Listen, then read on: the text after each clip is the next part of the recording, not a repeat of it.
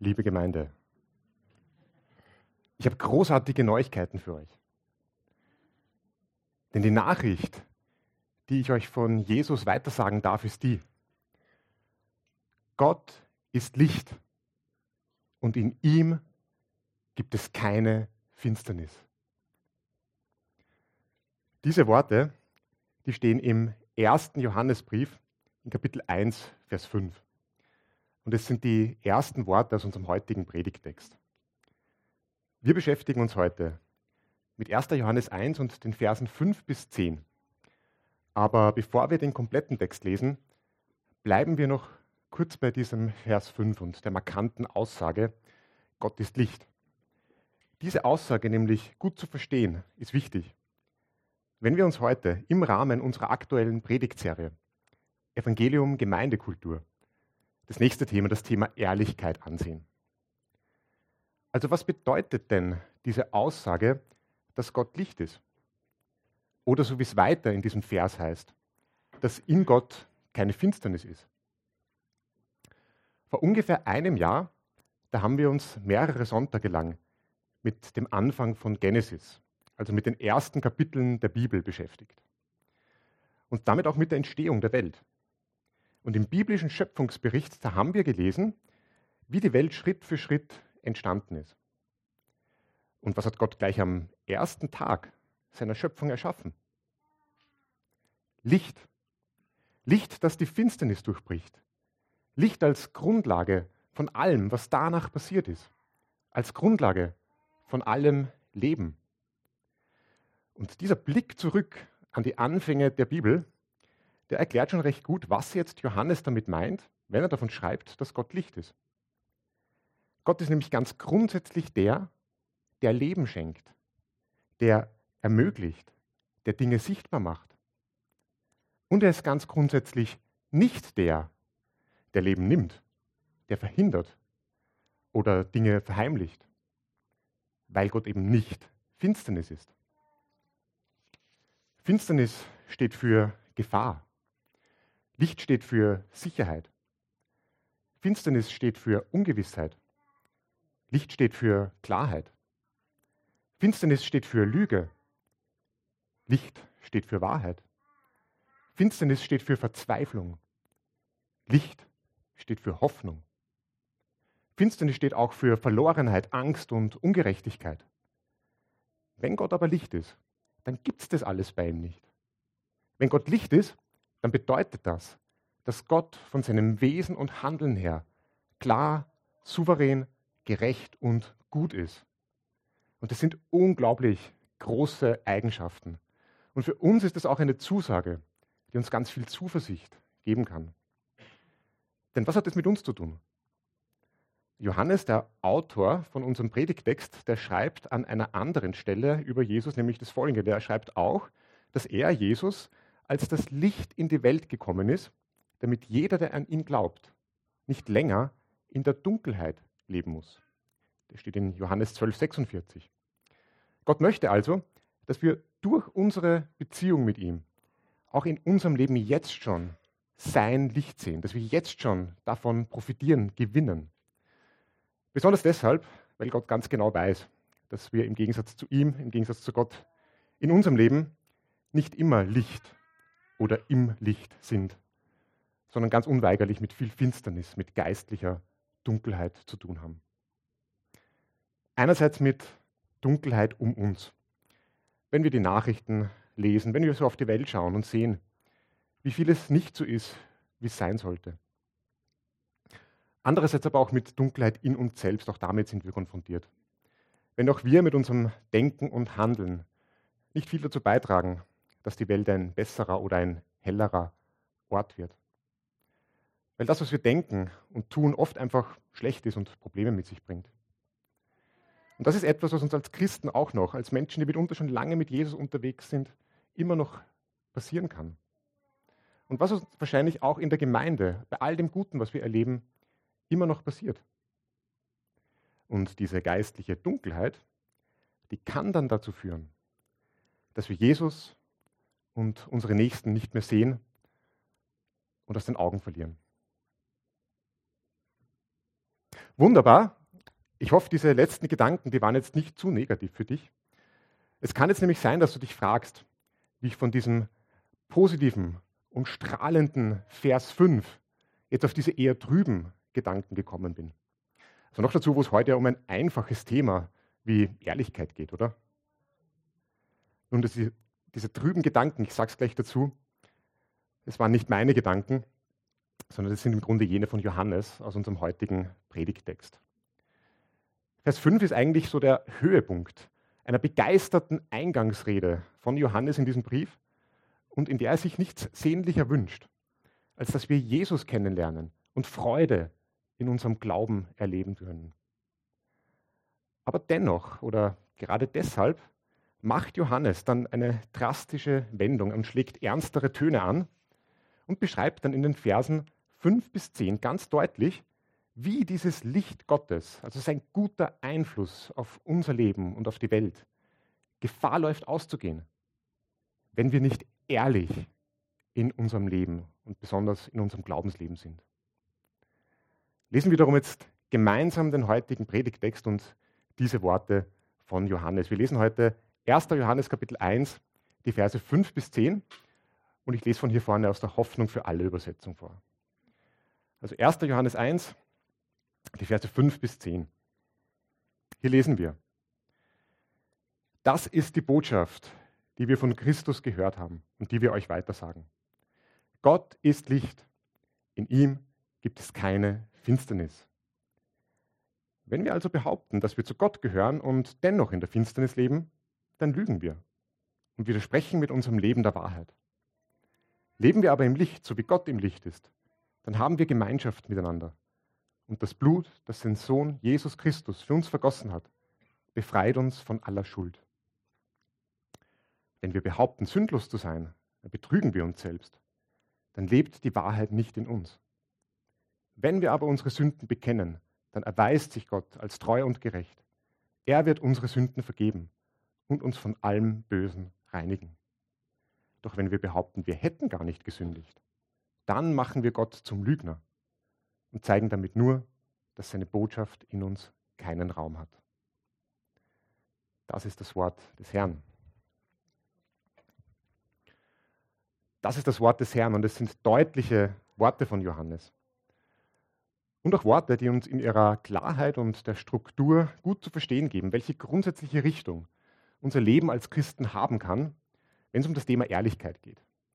Das erkennen wir eben allein anhand der Struktur von diesem Text schon sehr gut. Und es ist euch vielleicht aufgefallen, aber unser Text, der liest sich so wie ein Ping-Pong-Spiel. So ein ständiges Hin und Her zwischen zwei Optionen, zwischen zwei Extremen, Optionen sogar. Johannes zeichnet einen starken Kontrast zwischen, ich habe es mal genannt, Leben im Licht und Leben im Dunkeln. Also zwischen ehrlich sein und sein Leben auf Gott ausrichten und unehrlich sein und genau das nicht zu tun, also Gott eigentlich aus dem Leben raushalten. Und Johannes macht sehr deutlich, welche dieser Optionen jetzt gut ist und welche nicht. Und er stellt seine Leser und somit auch uns damit vor eine Entscheidung, die wir bewusst treffen müssen. Denn die Entscheidung, wie ehrlich, wie authentisch wir unseren Glauben leben, das wirkt sich ganz unmittelbar dann auf unser Miteinander als Christen und somit auch auf unsere Gemeindekultur aus. Und aus diesem Grund möchte ich die weiteren Verse von diesem Text, die Verse 6 bis 10, also Vers 5, den haben wir uns schon angesehen, die Verse 6 bis 10, die möchte ich mir anhand dieser beiden Extreme näher mit euch ansehen, also anhand von Leben im Licht und Leben im Dunkeln. Starten wir dabei mit Leben im Dunkeln und machen uns Gedanken zu den Folgen, die unsere Unehrlichkeit haben kann. Das ist das erste Versepaket, die Verse 6, 8 und 10.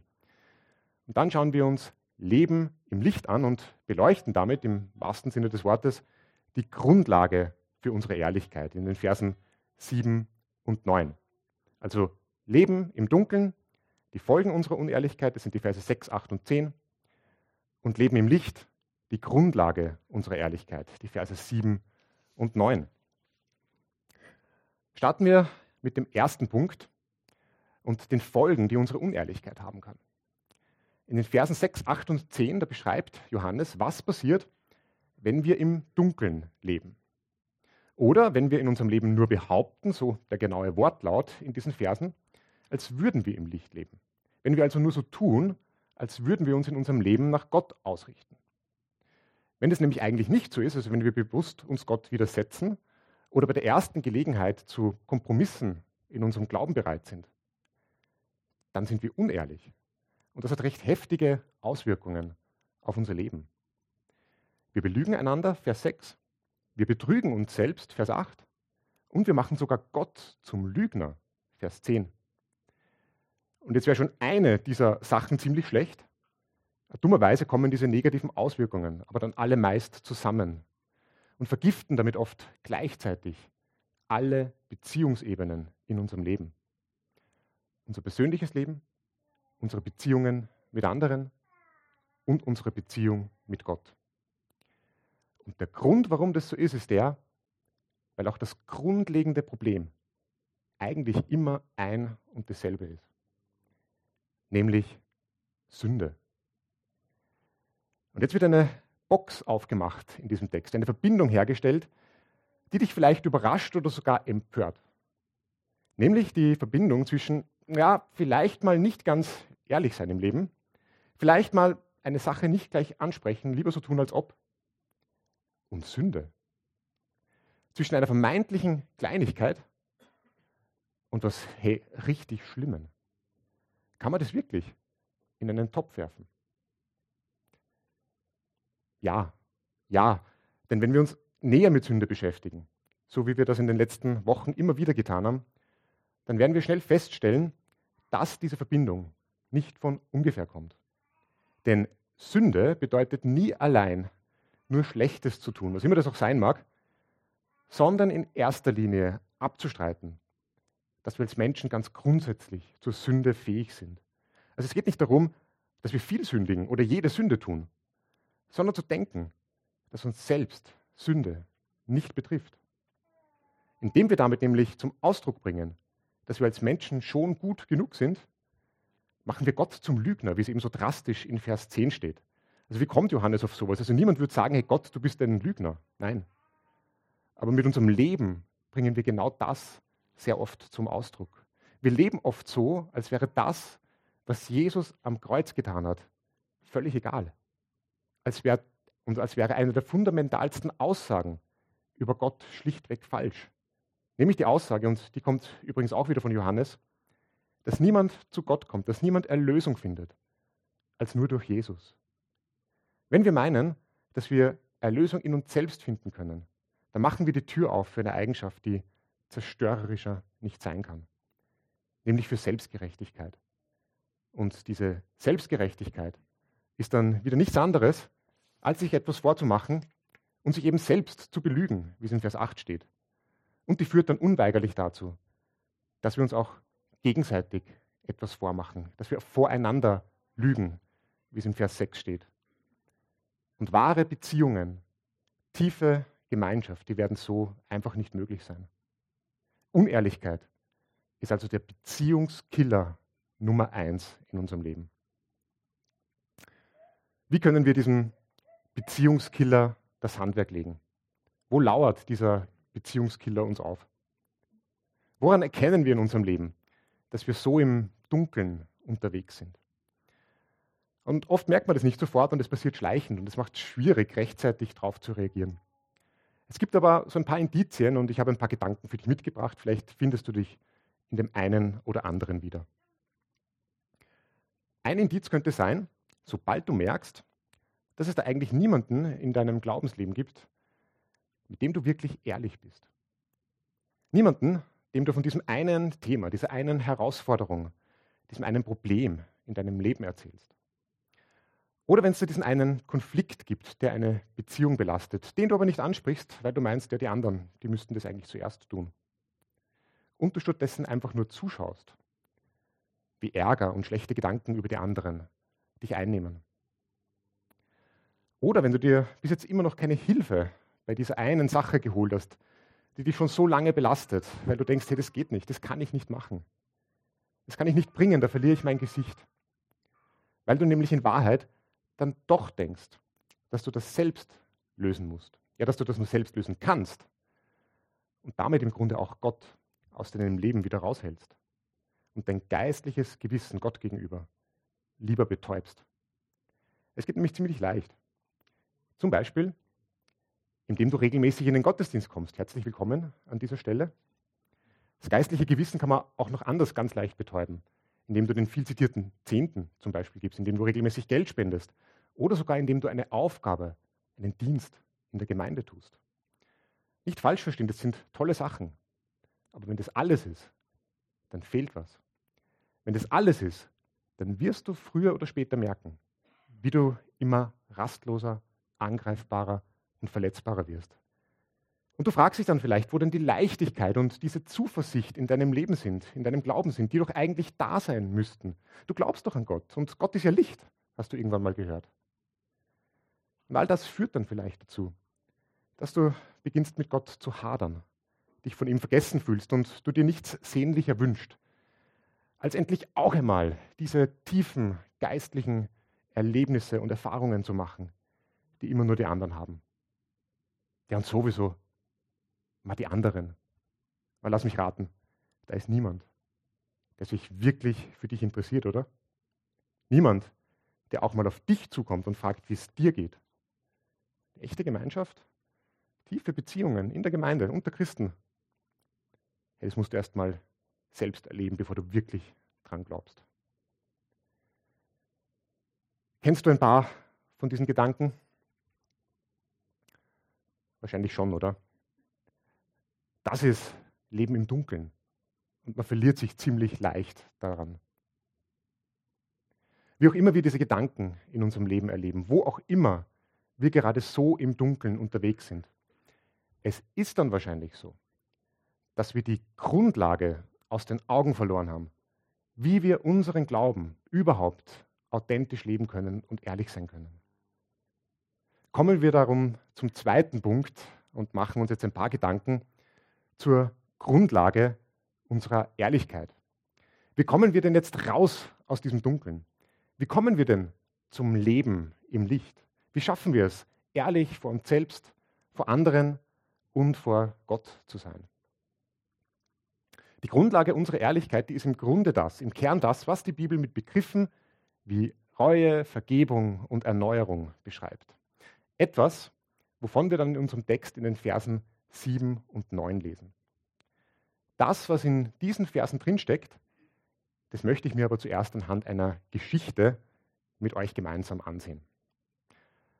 Und zwar anhand der Geschichte von Eustachius Knilch.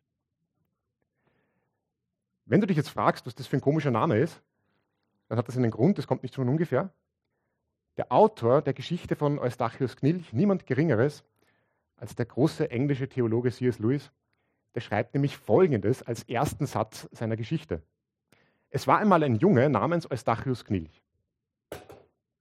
Und diesen Namen hatte er fast verdient.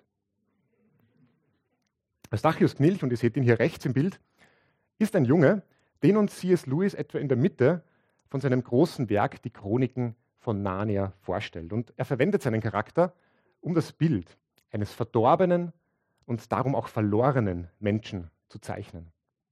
Eustachius ist verwöhnt und er denkt nur an sich. Aber er landet eines Tages in der Welt von Narnia und sein Leben beginnt sich grundlegend zu verändern. Eustachius erlebt ein Abenteuer auf einem Schiff. Und dieses Schiff legt eines Tages an einer einsamen Insel an. Eustachius, der eigentlich nichts mit den anderen Reisenden auf dem Schiff zu tun haben möchte, der stiehlt sich heimlich davon und findet auf der Insel eine Höhle mit einem riesigen, wunderbaren Schatz. Eustachius denkt dann, jetzt bin ich reich. Jetzt kann ich es allen heimzahlen, die böse zu mir waren, die ungerecht zu mir waren oder die mich beleidigt haben. Jetzt bekommen alle ihre gerechte Strafe. Der Schatz, so die eigensinnige Überlegung von Eustachius, der würde ihm die Macht über alles und alle geben. Und mit dieser Aussicht schläft Eustachius glücklich und zufrieden auf dem Schatz ein. Was Eustachius zu diesem Zeitpunkt nicht weiß, ist, dass es sich um den Schatz eines Drachen und zwar eines toten Drachen handelt. Und weil Eustachius mit schrecklichen, drachenartigen Gedanken in seinem Herzen eingeschlafen ist, ist er beim Aufwachen selbst zu einem schrecklichen Drachen geworden. Anstatt dass ihn der Schatz zum Herrscher über alles andere gemacht hat, beherrscht der Schatz jetzt Eustachius. Und bald erkennt Eustachius, dass es keinen Ausweg gibt. Er kann nicht zurück zu den anderen Reisenden aufs Schiff und so wie er ist, bleibt ihm im Grunde nur Einsamkeit und, so wie dem Drachen vor ihm, der Tod auf der Insel. Und Eustachius beginnt zu verzweifeln. Eines Tages begegnet Eustachius dann dem Löwen Aslan. In der Welt von Narnia ist der Löwe Aslan das Bild für Jesus. Aslan führt Eustachius zu einer Quelle mit klarem Wasser und fordert ihn auf, sich auszuziehen und hineinzuspringen. Eustachius wundert sich zunächst, begreift dann aber schnell, dass er als Drache, ja wie eine Schlange, wie ein Reptil, seine Haut abziehen kann. Und so beginnt er, an seinen Schuppen zu nagen und seine Haut abzukratzen und merkt schnell begeistert, es funktioniert wirklich. Seine Drachenhaut, die geht tatsächlich ab. Nur um dann aber enttäuscht festzustellen, dass darunter nur eine neue oder noch eine Drachenhaut ist. Eustachius versucht das Ganze ein zweites Mal, ein drittes Mal, aber immer ohne Erfolg. Er kann von sich aus seine Drachenhaut nie ganz abziehen. Am Ende sagt Aslan dann zu Eustachius, hey, ich muss das für dich tun. Die Geschichte von Eustachius, die nimmt ein gutes Ende. Eustachius kommt später geläutert und als Junge wieder zurückverwandelt zum Schiff und erzählt den anderen Reisenden von seiner lebensverändernden Begegnung mit dem Löwen Aslan. Und diesen Abschnitt aus dem Buch von C.S. Lewis, den möchte ich euch kurz vorlesen. C.S. Lewis schreibt das folgende aus der Sicht von Eustachius. Der erste Riss war so tief, dass ich dachte, er ginge bis ins Herz. Als der Löwe begann, mir die Haut abzuziehen, da schmerzte es. Schlimmer als alles, was ich jemals gespürt habe. Ich konnte es nur deshalb aushalten, weil es sich so gut anfühlte, als meine Drachenhaut endlich abging. Er zog das schreckliche Zeug einfach ab, so wie ich dachte, ich hätte es die drei Male vorher getan. Bloß hatte es dann nicht wehgetan. Und da lag es auf dem Gras, nur war diese Haut viel dicker und dunkler und warziger als die vorherigen. Dann packte mich der Löwe und warf mich ins Wasser. Es brannte wie die Hölle, aber nur für einen Augenblick. Dann wurde es ganz herrlich. Und sobald ich zu schwimmen und zu planschen begann, merkte ich, dass der Schmerz weg war. Ich hatte mich wieder in einen Jungen verwandelt. Was möchte uns diese Geschichte sagen? Wie kann sie uns helfen, unseren Predigtext heute besser zu verstehen und auch das Thema Ehrlichkeit besser zu verstehen? Im Kern illustriert diese Geschichte, und das ist euch sicher nicht entgangen, die wunderbare Erlösung, die jeder von uns in Jesus Christus finden darf. Und wie diese Erlösung unser Leben und alles in unserem Leben ganz grundsätzlich verändern kann. Und ich denke, ein sehr hilfreiches Bild in dieser Geschichte, das kann für uns das Bild von dieser Drachenhaut sein. Und auch auf die Gefahr hin, euch jetzt ein bisschen zu nahe zu treten, aber ich denke, dass wir alle irgendwo so eine dicke, grässliche, warzige Drachenhaut tragen. Also wenn ich da so durch die Reihen schaue, dann sehe ich ein paar, da trifft es auf alle Fälle zu. Hinweis ist immer, wenn man besonders schön angezogen ist, zum Beispiel. Ich kann euch bei mir nichts zeigen. Vor kurzem habe ich geschaut, da war nichts. Oh, was ist das? Das gibt es ja nicht. Nein, ich dachte, das betrifft mich nicht. Oh Mann. Also doch. Scheinbar haben wir alle irgendwo so eine dicke, grässliche, schuppige Drachenhaut. Eine Hülle, in der wir uns oft verstecken, die aber eigentlich unser Innerstes entstellt und uns von anderen Menschen und von Gott trennt, die eine Distanz schafft und echte Nähe und tiefe Beziehungen verhindert. Was könnte das bei dir sein? Was lässt bei dir so eine Drachenhaut wachsen? Vielleicht eine Sicherheit, ein Status, an den du dich klammerst, weil du meinst, dass du ohne ihn keinen Wert hast. Vielleicht ein verletzter Stolz, den du nicht überwinden kannst. Sind es vielleicht deine Ansichten und Überzeugungen, die du hegst und pflegst wie einen Schatz und die du nicht hinterfragt und somit gefährdet sehen willst, weil du dich in Wahrheit zu sehr über sie definierst? Sind es deine Versuchungen, denen du dich immer wieder hingeben musst? Oder ist es, so wie bei Eustachus in Wahrheit, einfach nur der tiefe Wunsch, geliebt und angenommen zu werden, der dich aus Angst vor Enttäuschung oder Ablehnung dann ironischerweise selbstlieblos und unnahbar macht? Was immer das auch ist, ich denke, es ist klar, oder? Ja, diese Drachenhaut, die muss weg. Und das ist das zweite Bild dieser Geschichte, das uns helfen kann. Denn alleine bekommen wir diese Drachenhaut nicht ab. Von uns aus, da kratzen wir immer nur an der Oberfläche, immer nur kratzt so viel, dass es nicht wehtut, dass sich nicht wirklich etwas verändert.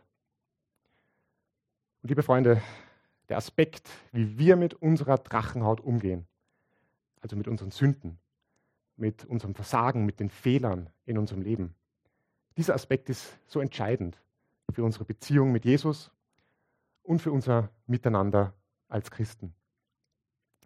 Wie wir in unserem persönlichen Leben und auch im Leben von anderen, nämlich über Sünde denken oder auf Sünde reagieren, das bringt zum Ausdruck, ob wir das Evangelium von Jesus Christus wirklich im Herzen tragen oder, so wie es in Vers 10 heißt, ob die Wahrheit wirklich Raum in uns hat.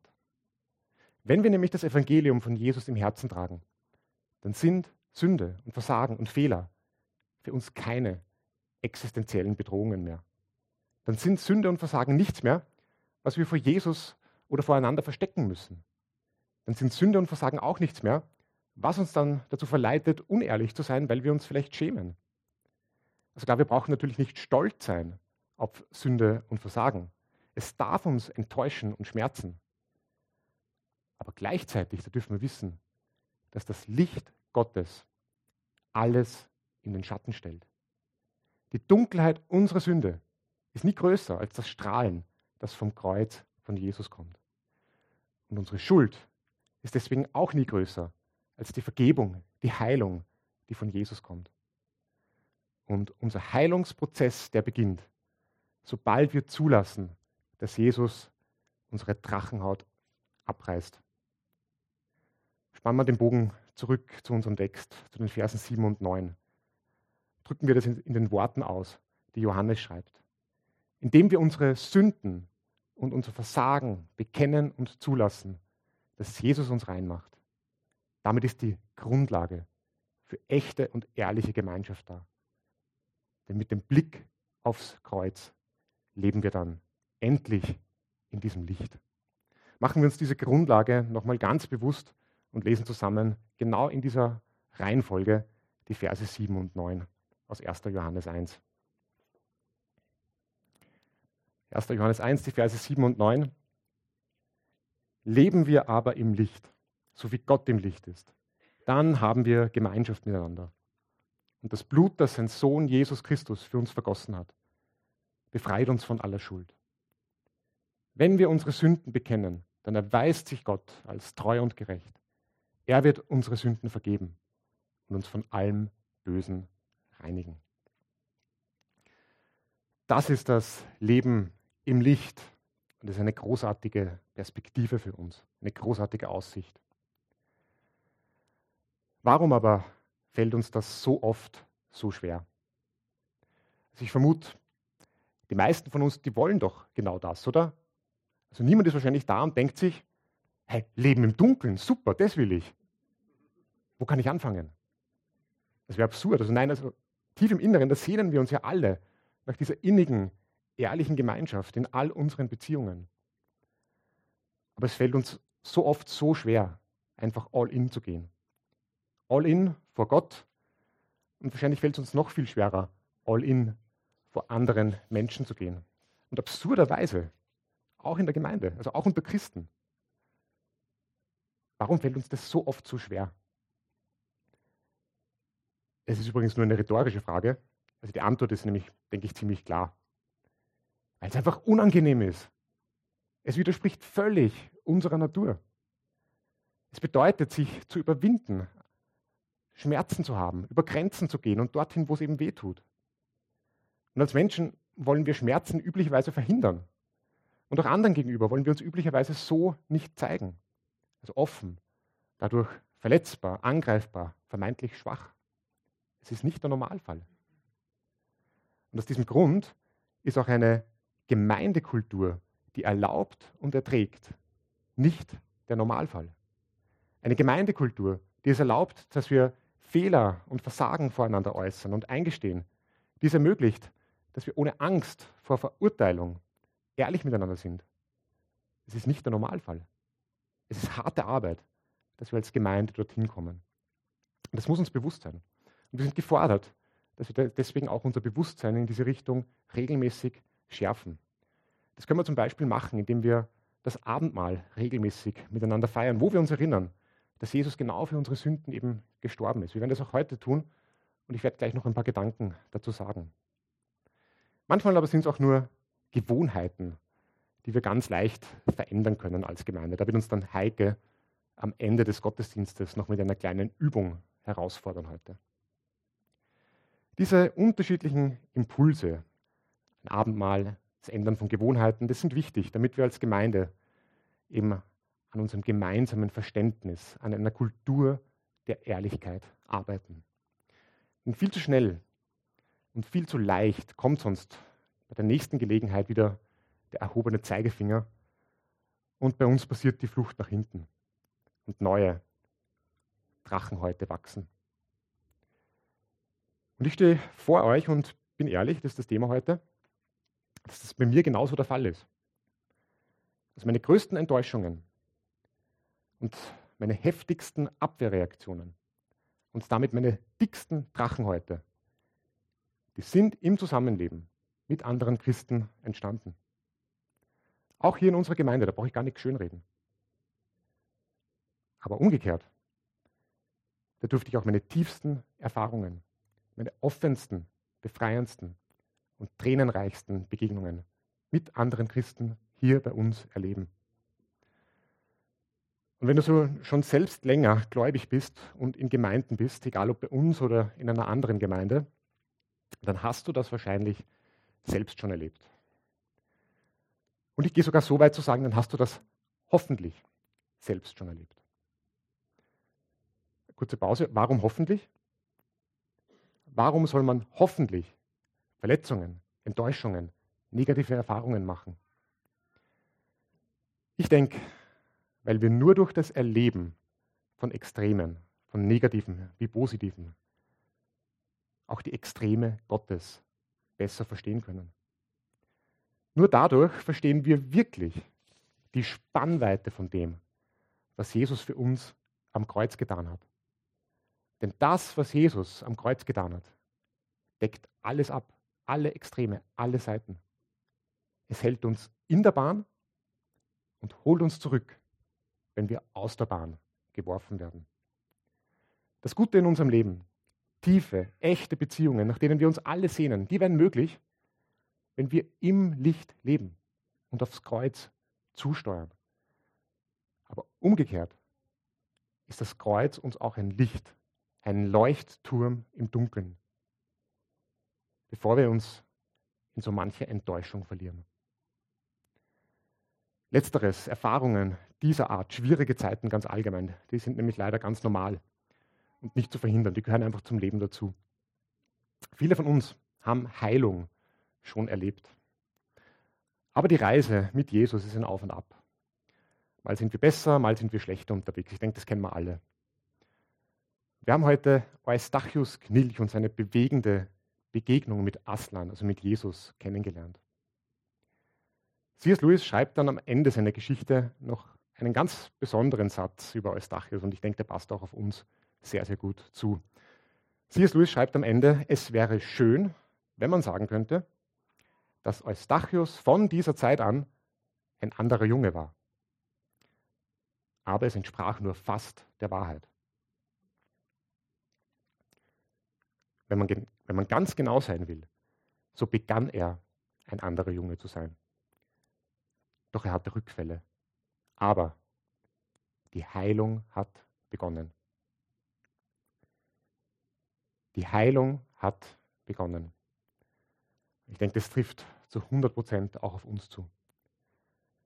Auch unsere Heilung ist kein Punkt auf einer Lebenscheckliste, den wir vielleicht mal irgendwann abhaken können. Unsere Heilung ist ein Prozess. Das soll uns immer in Demut vor das Kreuz bringen und im Bewusstsein, dass wir von Jesus jeden Tag abhängig sind. Lasst uns heute genau daran denken, wenn wir im Anschluss dann gemeinsam Abendmahl feiern. Denn wenn du heute hier vorne stehst, dann nicht deshalb, weil du irgendwas Großartiges getan hast, sondern weil du ein Sünder, eine Sünderin bist und weil du weißt, dass du Jesus brauchst. So wie dann übrigens auch die Person, die neben dir stehen wird. Und ich fordere euch auf, ich lade euch ein, macht euch das heute wirklich bewusst. Also schaut euch an und macht euch das bewusst.